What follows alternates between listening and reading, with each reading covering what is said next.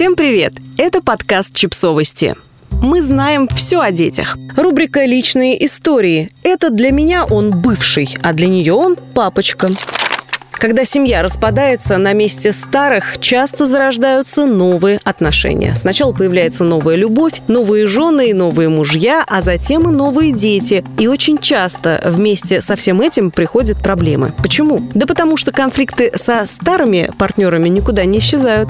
И в то время, как у нас появляются ужасные бывшие, у наших детей остаются любимые мама и папа. Речь сейчас не идет о ситуациях, где отец забывает о детях и с головой уходит в новую новую жизнь, а о тех, которые на первый взгляд кажутся благополучными. Например, отец включенный, видится с ребенком, забирает на выходные и каникулы, или даже живет с детьми половину времени. А его новая жена готова на это и хочет хороших отношений. Разве могут возникнуть проблемы, если все именно так?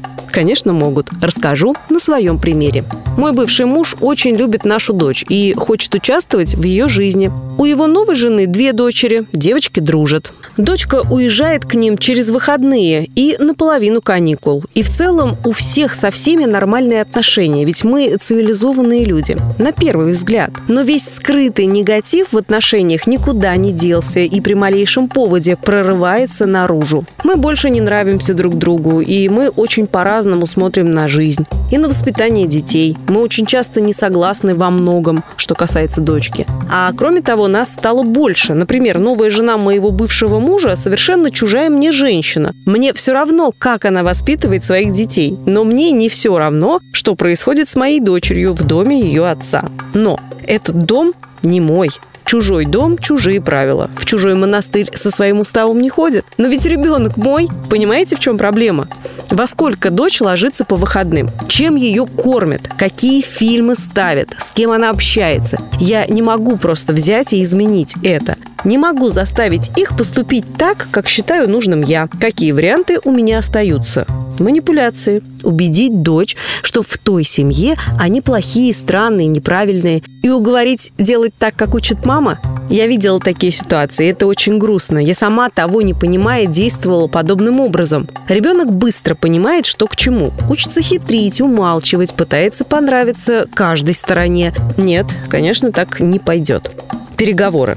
Пытаться убедить, просить, уговаривать, аргументировать. Этот вариант куда лучше, но работает далеко не всегда. Расслабиться и отпустить. Просто принять то, что часть жизни дочери теперь проходит без меня, в ней свои законы и правила. Рабочий, но невероятно сложный вариант. Не верите? Попробуйте сами. Как поступаю я сейчас? По-разному. Иногда пытаюсь донести свою точку зрения до бывшего мужа. Иногда просто закрываю глаза и отпускаю ситуацию. Когда-то я не могла держать себя в руках, позволяла злости на бывшего мужа прорваться наружу. Не могла стерпеть, что он позволяет чужой женщине критиковать мои методы воспитания. Однажды дочка просто расплакалась и сказала, «Мама, ты сердишься на папу, папа сердится на тебя. Вы говорите друг о друге плохие вещи, а мне, мне это просто очень тяжело. И тогда я очнулась и поняла, это для меня он бывший, а для нее любимый папочка.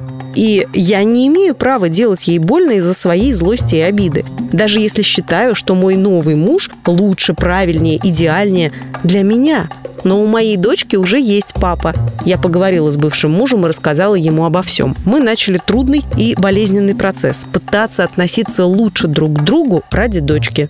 Принимать точку зрения друг друга ради дочки. Не критиковать друг друга ради дочки. Если честно, лучше от этого становится всем. А теперь вернемся к цитатам, которые я привела в самом начале текста. Это слова, сказанные в адрес бывших. Сказанные искренне, не со злости. Эти люди видят лишь одну сторону медали. Им рассказали только одну версию истории. Вот же он, любимый человек, он точно хороший, а там она, ужасная бывшая. Наверняка ведь она плохая, иначе не была бы бывшей. Вот мы, новая счастливая семья, а там чужая женщина, возможно, в депрессии, возможно, без нового партнера. Что она может дать ребенку? Или мужчина, который не прочитал ни одной книги по воспитанию и даже готовить толком не умеет. Мы всегда уверены, что справимся лучше. Мы правильно воспитаем ребенка, задарим подарками, согреем любовью. И странно, если после этого бывший не будет чувствовать себя благодарным за помощь. Но поверьте, если у ребенка есть родители, они для него уже самые лучшие. Неправильные, не умеющие готовить, вечно занятые, плохо одетые или бедные. Но для своих детей они не бывшие, а самые, что ни на есть, настоящие